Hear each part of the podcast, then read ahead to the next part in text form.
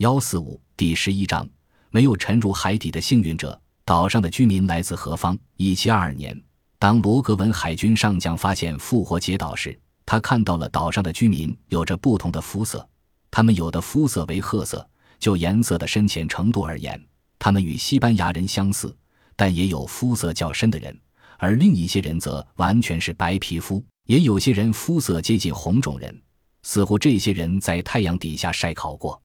参加冈沙列斯探险队的阿古埃尔也说道：“岛民的皮肤有白色、有黑色和微红色，他们没有厚厚的嘴唇和扁平的鼻子，他们柔软的头发染成了黑色。”也有些人的头发是红色或淡褐色的。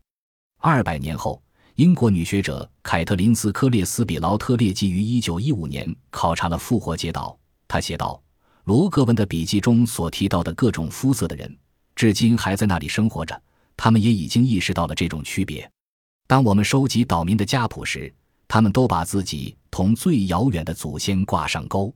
岛民们十分肯定地说：奶奶的姐姐苏逊是白皮肤。”而奶奶的妹妹赫米玛却是黑皮肤，最后一位真正的国王或领袖却又完全是个白人。很明显，我们是在同混血中打交道。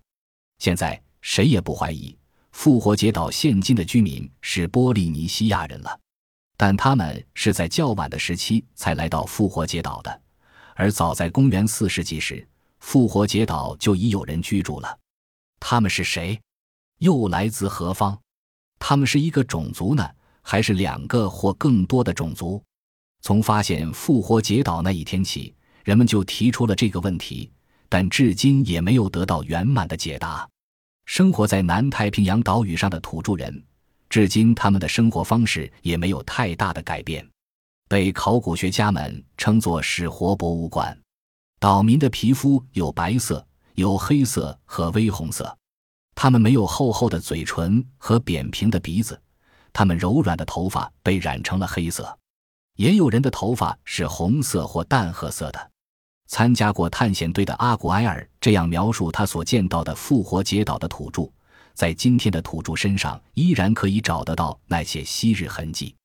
有人根据复活节岛居民有把耳朵拉长的习惯，推测说现代波利尼西亚人，包括复活节岛居民。的祖先来自东南亚，也有人根据当地人的头盖骨认为复活节岛人来自美拉尼西亚，还有人说他们是来自南美大陆。复活节岛居民是南美古代印第安人的后裔，真是众说纷纭，莫衷一是。